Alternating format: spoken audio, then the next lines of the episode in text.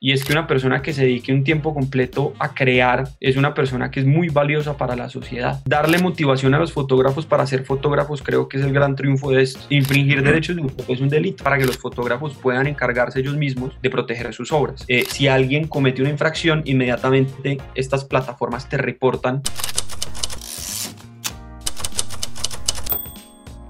Señores, ¿qué tal? ¿Cómo vamos? Esta es la segunda parte de la parla que tuvimos con Daniel Estrada. Él es un abogado que nos está contando qué es ese mundo de los derechos de autor, cómo se maneja, si quieren hacer fotografías, si valoran la fotografía que están haciendo. Esto es algo que tienen que saber sí o sí. Entonces vamos a seguir hablando con Daniel. Muy pendientes ahí de las descripciones de, los links y los comentarios y las herramientas que nos comparte. Van a estar en la, están aquí en la descripción del video. Muy pendientes ahí para que cuiden sus creaciones. Listo. Listo. Ahora vamos a, o sea, digamos que todas estas preguntas se las había hecho como, como un fotógrafo, ¿cierto? Ahora, cuando estabas contando todo esto, yo he hecho muchas presentaciones o pues de diferentes temas o cuando no, ah, como que no, una clase, etcétera. Y lo más normal es buscar, eh, voy a hablar de, no sé, X tema, finanzas. Entonces buscas finanzas en Google, buscas una buena foto, pum, y la pones en tu presentación. Entonces, eh, ¿cómo, eso está bien, eso está mal? ¿Cómo hacerlo o, qué? Pues la forma correcta de hacer eso es, hoy en día hay una cosa muy famosa que se llama los Creative Commons, eh, que eso traduce, palabras más, palabras menos, son licencias abiertas de uso. Y es que a ti te permiten utilizar la fotografía sin pagar, eh, porque es una licencia gratuita. Sí ahí que sí tú tienes que hacer cuando tú descargas de estos sitios en donde tienen licencias abiertas, es que tú sí tienes que decir de dónde lo sacaste o tienes que poner quién fue, quién fue el autor. Entonces la forma correcta de hacer eso es verificando que estas pues, las fotografías, imágenes, ilustraciones, porque no solo las fotografías, sino por ejemplo también las ilustraciones son eh, protegibles por derechos de autor, mm, tengan como esas licencias abiertas de, de uso. Eso no quiere decir que ahora tú eres el dueño y las puedes modificar y las puedes, no. tú las puedes utilizar tal cual están. Eso incluso hay unas que vienen con un manual de uso, muy pocas, pero hay. Entonces simplemente tienes que cumplir con lo que te diga la página de donde las descargas y verificar que efectivamente tengan una, una licencia abierta, lo que llaman hoy en día licencia abierta de uso. Ok. Esa es la forma correcta. La forma incorrecta es coger cualquiera de, de Google, eh, imágenes, y tú no sabes si tiene o no. Eh, incluso Google hoy en día está poniendo abajo como protegida por derechos de autor, protegida por derechos de autor. Em, coger esa y ponerla en la presentación. Entonces, digamos, esa es la forma incorrecta. Incluso si tú estás haciendo una presentación, por ejemplo, no en temas comerciales ni nada de esto, sino educativa, por ejemplo, Ajá es bueno igual seguir los estándares de, como de, reconocimiento de los derechos y por lo menos nombrar de quién es la fotografía. Em, porque igual las presentaciones, digamos que no tienen o persiguen fines comerciales, están dentro de las excepciones a, temas de derechos de autor. Eh, y es que, por ejemplo, si tú haces una presentación para, coges una imagen y, y la comunicas al público en una clase, para mostrar y para, por ejemplo, una clase de fotografía para mostrar cómo se tiene que hacer el enfoque, cómo es el tema de luz, cómo es el, etcétera, etcétera. Eh, digamos que los propósitos de eso nos, entre comillas, no son comerciales porque son educativos, aunque las universidades o los cursos que pues hacen tienen un fin de lucro. Exacto. Pero, pero de todas formas, digamos que eso está dentro de las, de las excepciones. Si, si quieren saber más del tema de las excepciones, eh, pueden buscar incluso literal Google excepciones y limitaciones a los derechos de autor y hay una lista completa en donde está, por ejemplo, el tema del derecho de cita. Y es, y yo voy a coger un, que es sobre todo literaria, y es si yo voy a coger un fragmento de un libro y lo voy a utilizar en mi, en mi paper, por ejemplo, yo tengo que citar de quién, quién es el autor de eso y demás, y lo puedo utilizar porque lo estoy haciendo con unos fines académicos. Eh, entonces, todas esas excepciones están en, en esas, pues como en esa lista, que están, y ya yo creo que lo vamos a hablar más adelante, en la ley 23 del 82, que es como la ley principal que regula los derechos de autor. Listo. Eh, entonces, listo, súper claro si van a hacer algún tipo de presentación o algún tipo de uso de imágenes que no sean propias, buscar un, una fuente de, Creative Commons que son las que son las fotos dispuestas para eso. Exacto. Listo. Eh, ahorita que mencionabas la ley, entonces todo esto que estamos hablando, si hay algún gomoso, un fotógrafo gomoso de la ley o fotógrafo abogado, que quiere decir como que, we, pucha, eh, me quiero, eh, pues quiero saber más todo. Este es el, el, código, la ley 23 del 88.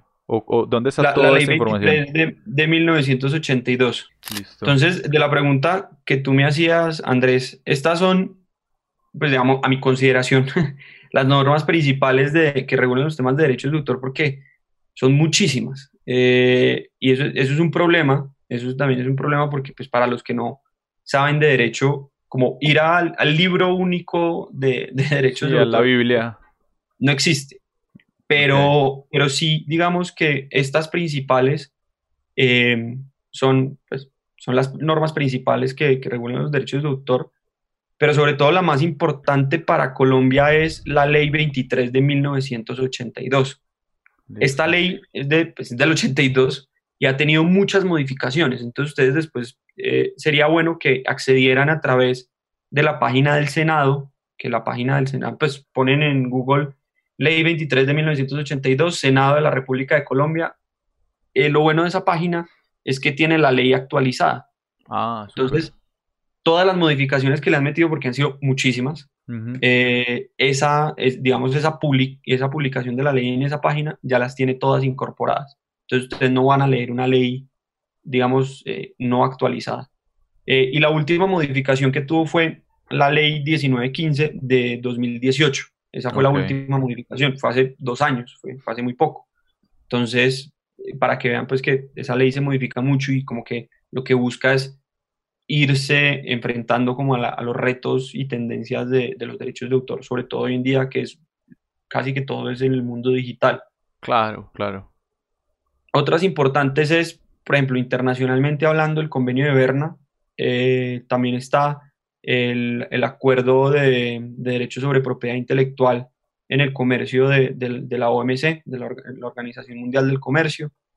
Eh, y para Colombia aplica eh, la decisión 351 de 1993, que es de la CAN, de la Comunidad Andina de Naciones, que es eh, Perú, Ecuador, Bolivia y Colombia, en temas de derechos de autor, en temas de, de marcas, de patentes, bueno, de muchas cosas crean una, o sea, tienen como una regulación única para, para esos cuatro países eh, y, esa, y esa decisión es muy importante porque esa decisión, la 351 y la ley 23 de 1982 son, e, esas sí podríamos decir que son la Biblia pues de, de derechos de autor en Colombia, en Colombia.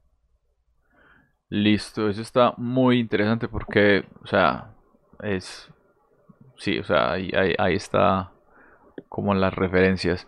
Te pregunto, eh, una problema, pues, o, una duda y algo que sí es un poquito más hablado en el gremio fotográfico es, eh, creo que es un release o, como la, autorización de la persona que es fotografía. Entonces, por ejemplo, eh, en estas páginas de stock photography que, que, es para vender las fotos online, entonces, ah, bueno, voy a tomar las fotos de una modelo con un sombrero entonces eh, no pueden aparecer marcas eh, comerciales. Entonces si el sombrero es, no sé, eh, de Nike o lo que sea, pues si ellos ven eso ahí, dicen no, no le aceptamos la foto porque ahí hay marcas comerciales. Y si sale una persona, te dicen que tienes que adjuntar la foto con el permiso escrito de la persona diciendo, sí, yo autorizo a que esta persona venda mi foto con mi imagen. Entonces, el, el, caso típico es, o la pregunta clásica es, yo estoy en la, en la calle haciendo fotografía, estoy de paseo y entonces le voy a tomar la foto al edificio y pasó una señora y quedó en la foto, se ve claramente quién es esa señora y ya después esa foto la publiqué en un concurso, ganó, salió la foto, felicitación, puesto número uno y la señora ve esa foto y dice, uy, ¿yo por qué salí ahí? Usted no me pidió permiso. ¿Cómo es ese escenario? Bueno, pues esa pregunta es muy interesante y lo más importante, como tú dices, es tener el release en todos los casos pues, que se pueda. Y claramente, pues en las fotografías urbanas o, en las fotografías pues, de, calle o de paisaje, eso es, es, imposible. Entonces, eh, en ese caso, ¿qué aplica? eh, cuando la fotografía, por ejemplo, es, es, es, en la calle, tomas un edificio y hay gente claramente abajo, si, la gente se entiende que no es el elemento principal de la fotografía. O pues lo que tienes que establecer es precisamente eso, que tú no estés enfocando precisamente a la persona o a las personas, sino que tú estás enfocando el edificio y hay personas alrededor del edificio. En ese sentido, las personas se vuelven paisaje, literalmente, eh, y no tendrían, digamos que ante un pleito, sería muy complicado que ellos pudieran, o pues digamos que el fotógrafo tendría muchas herramientas para poder decir que no necesitaba el permiso o el release de esas personas, porque digamos que el objeto principal de la fotografía no eran las personas, sino que era el edificio.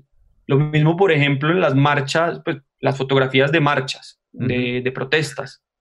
Em, y ahí hay dos cosas. No solamente son de derechos de imagen, que son temas, digamos, en Colombia derivados de, de la ley de derechos de autor, eh, sino que también es un tema de protección de datos personales. Y eso sí es más complicado porque esas normas son súper garantistas. Entonces, eh, digamos que ahí se entiende que las personas al estar en un sitio público, en una manifestación, eh, dieron como actos inequívocos del consentimiento para decir, oiga, si yo estoy acá públicamente, sé que están fotografiando, hay medios de publicidad, hay medios de, de televisión, eh, yo sé que es muy posible que salgan videos, salgan una fotografía, hay gente fotografiando, digamos, la marcha, pues son personas que en cierta forma, entre comillas, dieron su consentimiento no explícito, pero sí implícito. De, primero, de estar en la marcha, segundo, que se les fuera, digamos, fotografiadas en la marcha.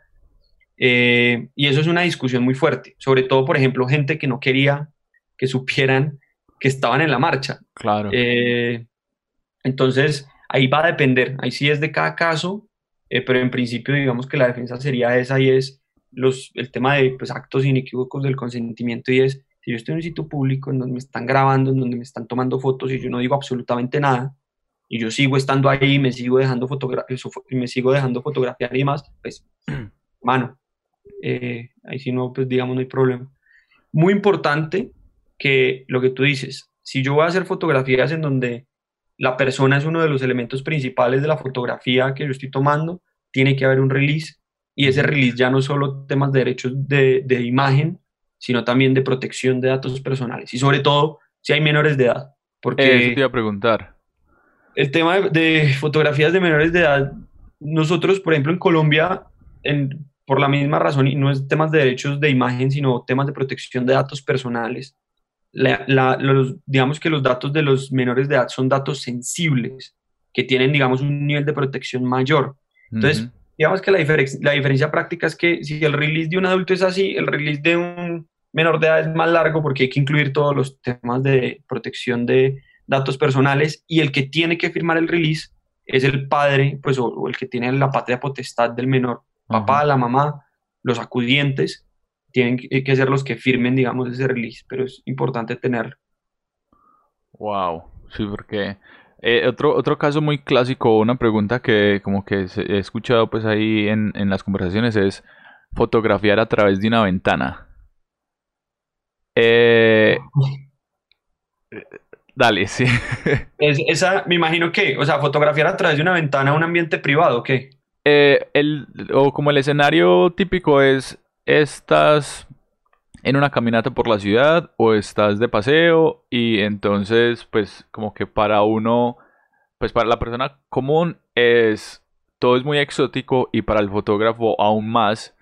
Entonces está el viejito leyendo la prensa en la sala y foto de la ventana, se ve a través del viejito en su sala leyendo la prensa, fumando su habano y, y ese es icónico de Cuba, por ejemplo. O sea, estoy montando como un caso hipotético. Em, estoy infringiendo la ley, estoy infringiendo la intimidad de él que está en su casa. Él puede, eh, ¿Cuáles serían ahí como los, posibles escenarios? Esa, pregunta es buena. Lo primero es si el viejito se identifica perfectamente, pues si hay problema. Y si el viejito es una parte fundamental, pues seguramente lo será porque el fotógrafo dirá, es que todo es fundamental en la fotografía. Pero si el, si el viejito es un elemento principal de la fotografía, claramente, pues, y se identifica perfectamente quién es, eh, claramente deberá haber una autorización. Ahora, esto es un muy mal consejo, por favor no lo sigan, pero eh, hay, hay, muchas personas que dicen, bueno, la probabilidad de que ese viejito venga y me reclame, ¿cuál es? Segundo, mi fotografía es muy famosa. Y bueno, y si mi fotografía se vuelve muy famosa y empieza a circular y me empiezan a pagar mucho por ella, pues tómese la tarea de ir a donde el viejito y, y si lo encuentra eh, y no se ha muerto, ojalá, eh, pues pídale el release y se cura en salud. O negociar eh, con él, como ve, eh, pero el release, te doy tanto. Hay gente que te la firma, que te la firma gratis, es que, y, digamos que creo que la sinceridad siempre es la mejor herramienta. Sí, sí. Pues hermano, le tomé una fotografía cuando estaba pasando por acá, esta es la foto, se la regalo, le regalo pues un, una, copia. una, copia. de la foto, eh, pero pues ahorita voy a participar en un concurso con la fotografía, etcétera, etcétera, y me exigen esto. Sí. Eh, usted me lo puede firmar, y si te lo firma gratis, buenísimo, y me dice, no, me tiene que pagar, pues ya negocias con él. Pero eso es, esa respuesta es porque soy abogado y porque nosotros vemos todo de la peor forma posible y esperemos que todo lo malo va a pasar. Sí, sí. Pero es un poco exagerada, pero pero pues sí, es eso, es como jugar con las probabilidades y ver realmente pues cuál es la probabilidad que el viejito llegue a reclamarme por eso. ¿Qué ha pasado? ¿no? o sea, claro. lo que yo digo es que eso puede pasar. Incluso hay una, o también después te la, la, la, juntamos acá, es una fotografía que se utilizó de una señora para promocionar un, un cereal. Eh, la señora nunca supo que le habían tomado la foto, sino hasta el final y salía en verdad, era la señora, era básicamente la figura principal del cereal. Em, y eso, digamos que es un caso icónico porque ahí fue la primera pregunta, fue como, y la señora dijo, oiga, es que a mí me interesa de todo menos salir en una caja de cereal, quítenme de ahí. Eh, y esa fue como la primera discusión de, y era una señora, o sea, no, tiene que ser una persona famosa, puede ser una persona, un viejito común y corriente, cero famoso, pero tiene sus derechos y tiene sus derechos de imagen. Wow. Listo, ahorita que estamos mencionando que todo, todas estas herramientas digitales y demás, vámonos a las redes sociales. Eh, cuando yo publico una foto en Instagram, lo que decimos, yo siempre seré el autor de esa foto.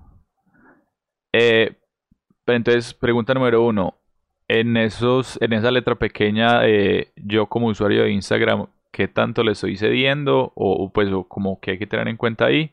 Y lo segundo es los que están en esa red social o los que tienen acceso a, a ese lugar donde yo subí la foto, eh, la pueden utilizar o, cómo, cómo, es como ese entorno ahí.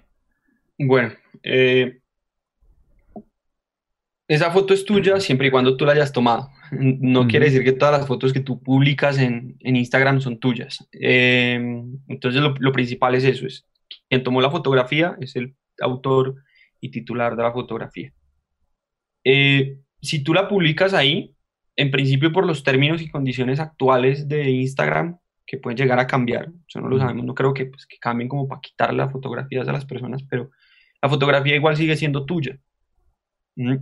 Si algunas personas quieren compartirlo a través de las herramientas de la plataforma, lo pueden hacer siempre y cuando no la sustraigan de la plataforma y la empiecen a utilizar en, por fuera de la plataforma porque ya estarían violando los derechos de autor tuyos. Incluso por eso Instagram no deja descargar las imágenes de, que tú publicas, están en la plataforma. La única forma que tú puedes hacer eso es tomándole un pantallazo, recortándolo y reutilizando la fotografía. Entonces, eh, digamos que en principio todo lo que se haga dentro de la plataforma está bien, eh, pero si por ejemplo yo con una fotografía tuya le tomo un pantallazo y la empiezo a utilizar en otro lado, yo estoy cometiendo una infracción. Wow, ok, ok. Pues pucha, hay muchas cosas que yo no tenía ni idea. no, y, ese, es, el tema. Em, y es algo que, que, que, es el problema también del derecho, que los abogados lo, lo hemos hecho complejo y, y súper aburrido. Está como encerrado ahí. Sí, yo creo que hoy en día las cosas van cambiando, la gente se va informando más, los abogados dejan de ser tan abogados eh, y entendemos también pues que hay un mundo por fuera del derecho y queremos conectar con ese mundo. Entonces, digamos, por ejemplo, este tipo de espacios a mí me parece fundamental eh, poder hablar de esto y compartir esto, pues yo lo digo claramente, yo sé que esto lo pueden ver X personas y por el hecho de que yo soy abogado y me escucharon a mí hablar, seguramente me pueden llegar a contratar a mí para que yo les preste los servicios, pero realmente yo lo hago es porque si las personas saben que tienen derechos y, digamos que hay un conocimiento mucho mayor de, de, de, los derechos de autor, pues va a funcionar de una mejor forma y lo que vuelvo y te digo, o sea, puede, puede que suene muy altruista y demás, pero eh, darle motivación a los fotógrafos para ser fotógrafos creo que es el gran triunfo de esto. Darle motivación a los escritores para que sean escritores es, es, es lo que tenemos que perseguir. Y es que una persona que se dedique un tiempo completo a crear es una persona que es muy valiosa para la sociedad, porque crear hoy en día es, una de las cosas más difíciles que existe. Entonces, creo que ese tipo de cosas se tienen que premiar y tienen que ser a través pues, de reglas claras y no reglas como abstraídas en un mundo solo de abogados, sino que, que los fotógrafos también se empapen de ellas y ahí es, vuelve y juega responsabilidad de ambos, de, de los abogados, pues como de dar a conocer mucho más las normas y de los fotógrafos, pues de, de, ser responsables y de saber qué es lo que tienen en sus manos y cómo pueden aprovechar y gestionar sus, sus, sus obras. Súper, súper. Eh, otra pregunta, cuando digamos que me contrata una empresa para hacer un catálogo,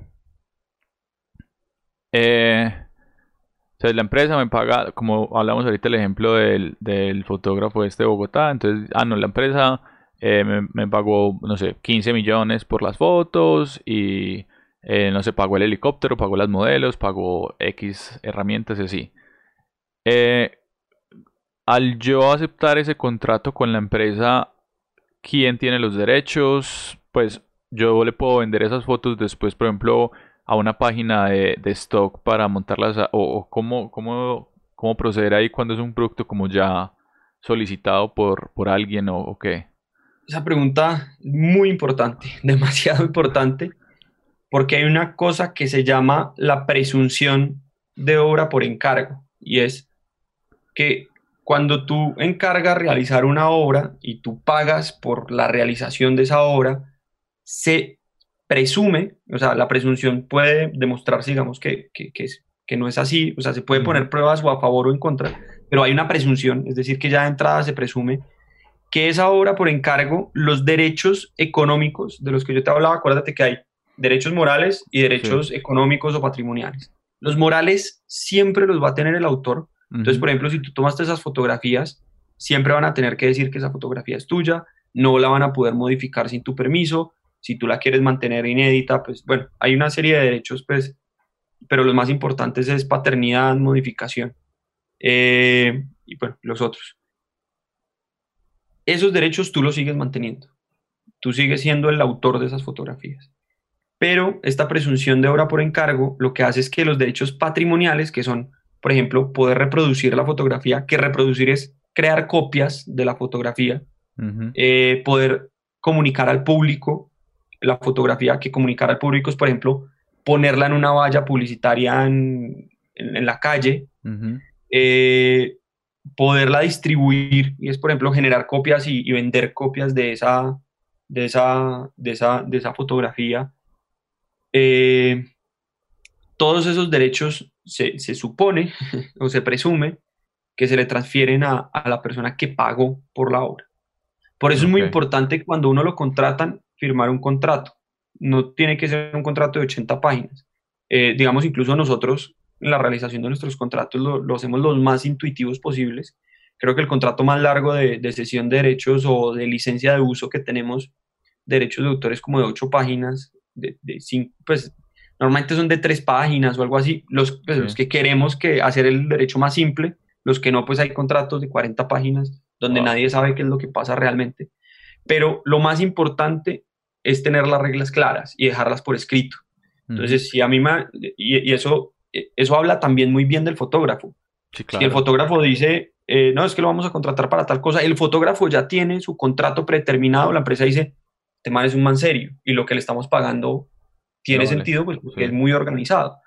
Em, entonces, eh, es bueno que los fotógrafos tengan sus contratos predeterminados, que entiendan un poco de las cláusulas que se negocian eh, y que puedan entrarlas a negociar con, con, la agencia o con la empresa que los contrate para saber realmente qué es lo que están haciendo. Sobre todo porque si tú, por ejemplo, si tú tomas fotos, si, si tú tomas eh, fotos, es diferente si tú licencias o si tú cedes los derechos, porque las licencias son normalmente más económicas, entonces lo que tú cobras, por ejemplo, si, si tú por, por la fotografía y ceder las fotografías y que ellos queden con los derechos, tú cobras 100 millones, licenciarla seguramente va a costar 10, pero tú vas a seguir siendo el dueño de, de los derechos sobre esas fotografías. O sea, yo le doy permiso de que haga cosas determinadas y específicas, pero las fotografías siguen siendo tuyas.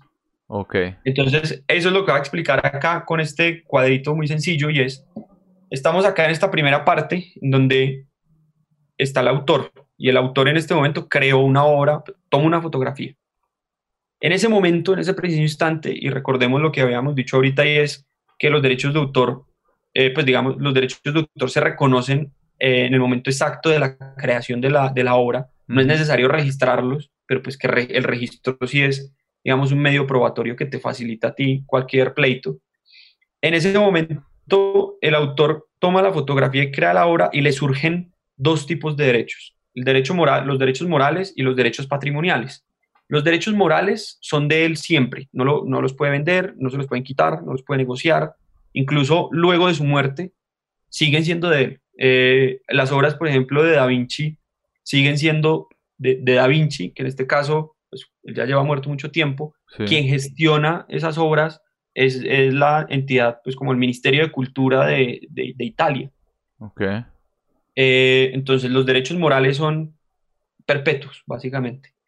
Cosa diferente, que, acá digamos en los derechos morales está el de paternidad, el de transformación, bueno, hay varios ahí, eh, perdón, el de modificación. Y acá en derechos patrimoniales están los más importantes, que es el de reproducción, por ejemplo, o el, de, o el de comunicación al público. Reproducción es hacer copias de la fotografía, comunicar al público, escoger la fotografía y ponerla en una valla en donde el público pueda ver la, digamos, la foto. Eh, estos derechos sí pueden ser vendidos, los puedes, puedes negociar con ellos, te los pueden quitar. Em, oh. Y sobre todo tienen un periodo de tiempo, que ya lo vamos a ver, y es sobre todo tú puedes negociar con estos derechos. Y las dos formas principales de negociar con esos derechos es o tú licencias esos derechos, que lo que haces es como dar un permiso, y es que a quien tú licencias esos derechos le autorizas el uso, por ejemplo, de tus fotografías para un tema determinado, y es, eh, esta agencia me pidió mis fotografías para crear un, un ebook. Sí, o una campaña de donación. ¿En qué? O por ejemplo una donación para un desastre ambiental. Sí, y tú incluso la licencia puede ser gratuita, eh, pero la licencia es específica. Entonces, para que ellos no digan, no, es que usted me regaló las fotos y entonces ahora las fotos son mías, uno hace un contrato de licencia de uso y dice, le voy a, permitir el uso de estas fotografías con el único propósito de que sean utilizadas para esta campaña de donación, por ejemplo pero entonces ellos ya después no pueden llegar y salir y decir, no, es que además vamos a hacer esta pauta publicitaria que no tiene nada que ver con la, pues, con la campaña de donación, sino que entonces ya es un tema de lucro para ellos. Entonces es eso. Y la otra es la cesión de derechos, que ahí sí lo que estás haciendo es vender los derechos eh, que tú tienes sobre esa fotografía y ya en ese sentido lo que tú haces es transferir esos derechos a esa persona que se lo vendes. Entonces ya el que va a poder autorizar la reproducción de las fotografías va a ser esa persona a la que le vendiste los derechos, eh, quien va a poder eh, comunicar al público esa fotografía en una valla publicitaria va a ser la persona a la que le vendiste los derechos. Y eso lo que crea es un nuevo titular pues, de, derechos, que son estos derechos patrimoniales. Entonces, esas son las dos grandes diferencias y como te decía, la, sesión es mucho más cara. Entonces, eh, no quiere decir que la sesión sea mala. La sesión es buena siempre y cuando te paguen lo, lo, lo que vale una sesión, que siempre es mucho más costosa que una licencia. Esa, por ejemplo, ahorita que hacías el, hablabas del caso de Da Vinci, digamos que yo tengo una foto muy buena y listo, la he vendido múltiples veces y le he ganado un par de pleitos y todo. Y yo, como que bueno, me voy a morir, se la voy a ceder a mi hijo para que él la siga usufructuando o, o no, pues la siga vendiendo, etcétera. Eso ¿Se puede, pues, o, eso tiene ahí como cierto límite? Eso tiene, tiene un límite y es, eh, el, digamos, el reconocimiento de estos derechos patrimoniales tiene un límite en el tiempo. Eh, y es, por ejemplo, en Colombia, bueno, el límite mínimo en general en todo el mundo son 50 años. por lo menos tienen que reconocerse al autor o al titular de estos derechos 50 años de protección. Ese es el mínimo a nivel mundial. En Colombia, y digamos que es un estándar parecido en todos los países, es la vida del autor más 80 años. Ese es como el estándar. En Colombia, digamos, es ese, en otros son 70, en otros son 50, pero es la vida del autor más, más ese periodo de tiempo.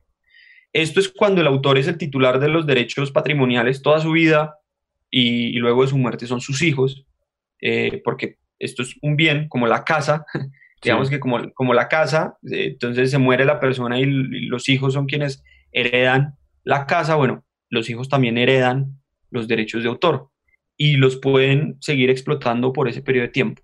Luego de ese periodo de tiempo pasa a, digamos, al dominio público eh, y ya puede ser, digamos, eh, reproducido, utilizado además por, por, cualquier persona. Por eso, por ejemplo, en, en Bogotá, los que viven en Bogotá eh, se dieron cuenta que en un periodo de tiempo en las estaciones de Transmilenio ponían música clásica. Eso no es porque, eso no es porque, que, quería, no sé, la alcaldía que fueran, no sé, la gente más, que escuchara música clásica y fueran más cultos, ni, ni nada de eso, era porque no tenían que pagar derechos, porque eran canciones que habían sido compuestas hace más de 200 años o hace 100 años o, hace un periodo de tiempo pues muy largo y ya se, ya se habían, ya habían entrado al dominio público. Lo mismo, por ejemplo, el Principito. El Principito entró al dominio público eh, hace un tiempo y fue cuando todo el mundo empezó eh, a, crear ediciones nuevas. Edición conmemorativa del Principito, edición deluxe del Principito, edición yo no sé qué del Principito, porque ya no tenían que pagarle derechos a la, a la editora porque ya habían vencido esos derechos. También es la razón, por, por ejemplo, por la que Disney está sacando los remakes en persona de, sus películas, porque ya se les están venciendo los periodos de tiempo de protección de esas películas y de esas obras. Entonces, el tema de los derechos de autor es toda una industria, tiene todas sus, digamos, todos sus tejemanejes, eh, y es un mundo muy vasto y muy largo eh, por lo mismo, porque lo que protege es es, el, es la creación humana, es, la capacidad de crear obras originales del ser humano. Yo una vez viendo un documental escuché, pues ahí decían que la canción de cumpleaños tenía derechos de autor todavía vigentes. ¿Eso sabes algo? Esa es una muy buena pregunta, no tengo ni idea. Porque eh, como que cumpleaños. Sería bueno saberlo, sería bueno saberlo, lo voy a investigar y te, y te, y te confirmo, pero es muy posible. O sea, la canción de cumpleaños alguien la tuvo que haber compuesto. Sí, que ahí van los temas. ¿Quién, ¿Quién, hizo la letra y quién hizo la, la, la música o la melodía? Porque son dos cosas independientes. Y puede, puede que la misma persona las haya hecho, pero, pero a veces, por ejemplo, eh, eh, por ejemplo, el himno de Colombia eh, era sujeto de derechos de autor eh, una persona escribió la letra, otra hizo la, la, la melodía, eh, y lo que hizo Colombia fue, a través de una ley, convertirla en una, en una obra, digamos, eh, que entraba, digamos, como patrimonial, que era, digamos, por, por, por, el interés público que representaba el himno nacional, se volvió, pero el himno nacional de Colombia y el himno nacional de todos los países, por ejemplo, tiene derechos de autor. Entonces, es, es, es, muy importante pues saber como todo ese tipo de cosas. ya, ya saliéndonos un poquito para la música, ahí, entonces me imagino, por ejemplo, no sé, en el Mundial la FIFA tiene que pedirle permiso al país para poner el himno cuando empiezan el partido, o cómo será eso? No, porque precisamente, digamos, la ley que te comentaba, lo que busca es que el himno pueda ser reproducido por cualquier persona. Okay. Pero para eso tuvieron, por ejemplo, que haberle pagado al, al, al compositor, pues a, los, a los autores y compositores de, del himno para, para que sus derechos ahora fueran del Estado colombiano. Claro, eso sería un tipo de sesión, pues, o... Sí, un poco obligatoria. Sí, sí. sí, sí, Pero no, claramente. Y ahí, pues bueno, ahí también fue, entonces mira, el compositor fue Oreste Sindici y a él le tuvieron que, pues digamos que él era el compositor. Ajá. Y, y, efectivamente fue Rafael Núñez el, quien, digamos, escribió la letra del himno. Eh, para que e, ellos como personas tenían derechos de autor. lo que hizo el Estado colombiano fue a través de una ley decirles a ellos, oiga, yo sé que tenemos derechos de autor, toda la cosa, pero pues es el himno nacional de la República de Colombia. Para mucha gente. Sí, eh, esto va a ser del Estado colombiano y, y, les vamos a pagar la compensación económica que sea necesario pues para que esto pueda ser reproducido por cualquier persona. Wow, hermano, eh, pucha, hay muchísimo, muchísimo que aprender. Contanos porfa de los talleres y contanos qué, qué haces vos y qué hace tu empresa para que la gente cuando vea esto y se concientice de que la está cagando por lado y lado, como que aprendan y, y, y que, van a encontrar allá con vos.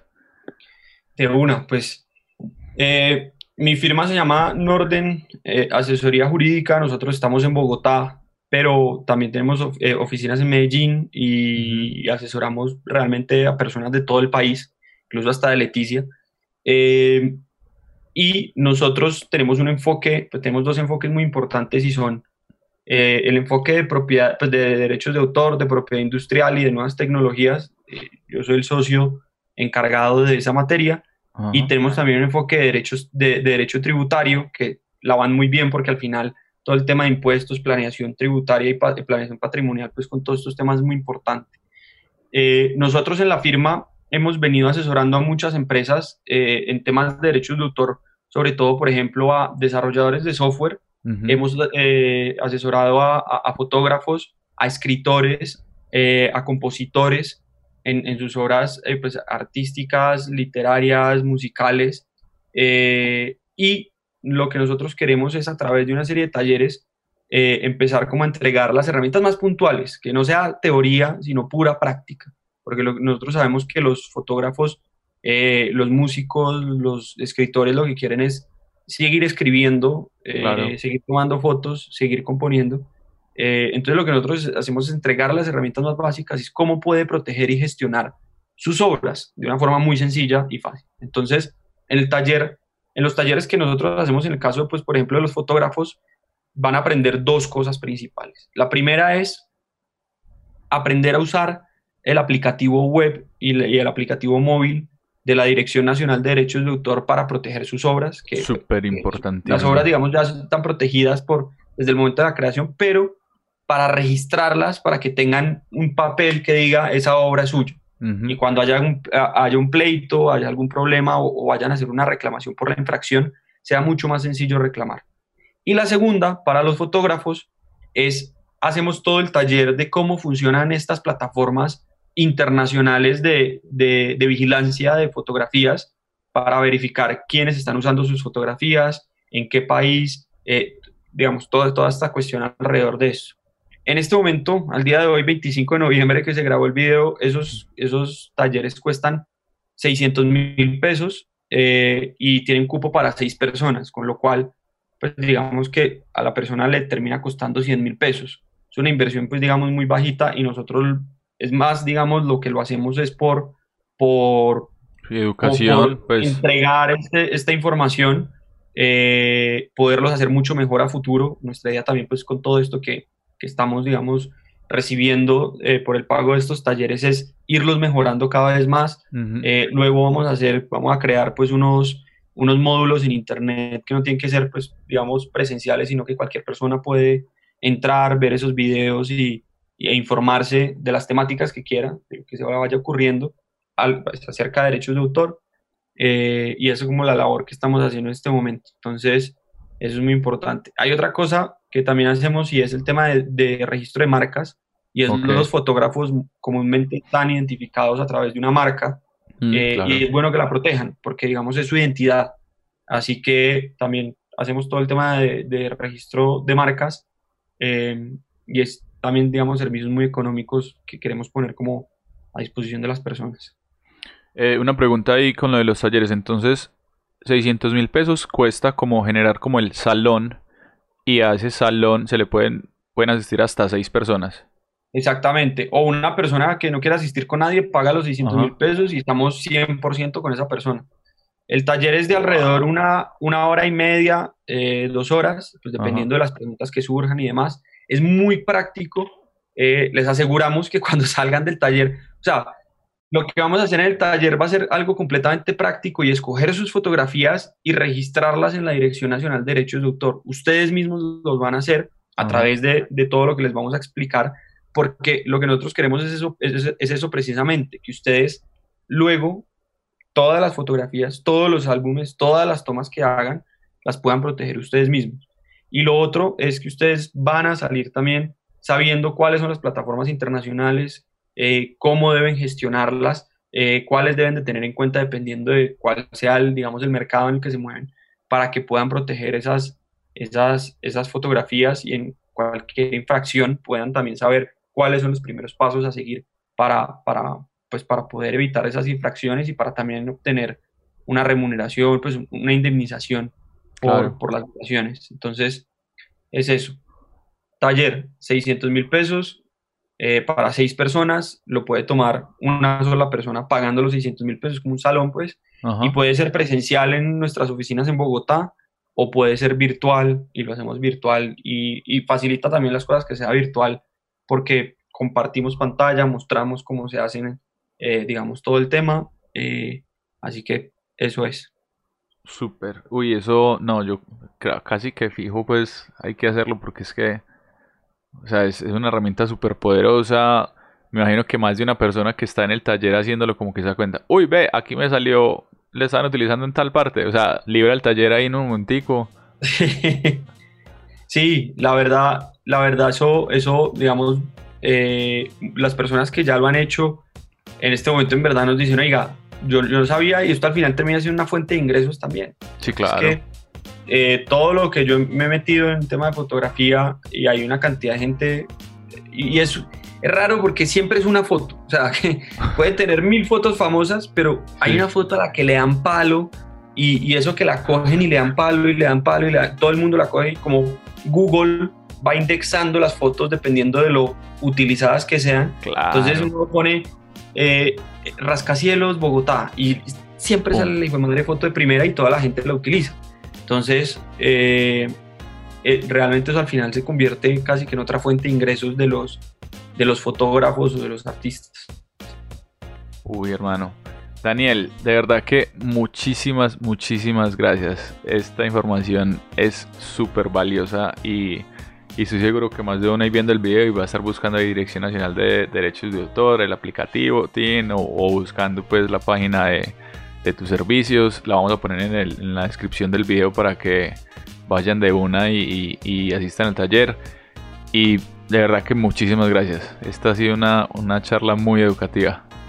No, Andrés, con, muchísimo gusto y antes pues muchas gracias a ti por hacer este tipo de cosas pues yo creo que son muy valiosas y, muy útiles pues para, para las personas. Bueno, señores, muy muy importante. Esta parla ha sido una de las más educativas para mí. No tenía idea de nada de eso. O sea, simplemente sabía que los derechos de autor existían y que era algo que pues daba como demandas en Estados Unidos, pero es muy real. Ah, tenemos herramientas muy muy útiles, muy prácticas y muy fáciles de usar aquí en Colombia. Entonces pendientes ahí, listo. Nos vemos.